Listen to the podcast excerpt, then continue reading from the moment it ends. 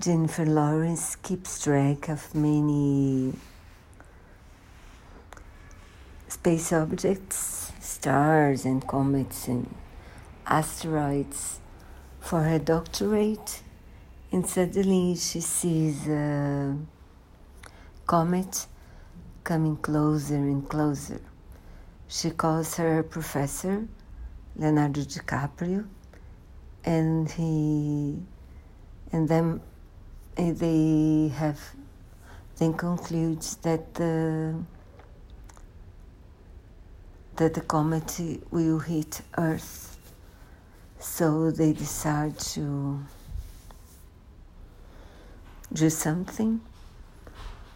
There is this scientist who is theoretically, um, in theory, he's preparing for it.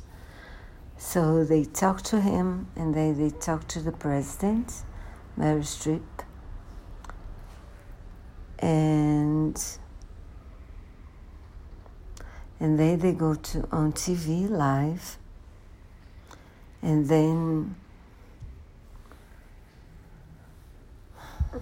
and then you see.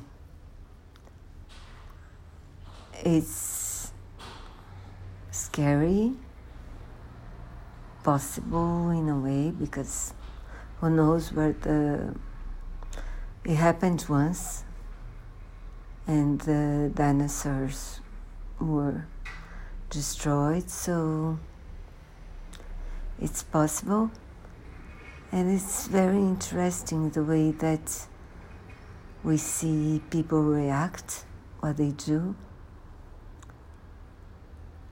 So i do recommend it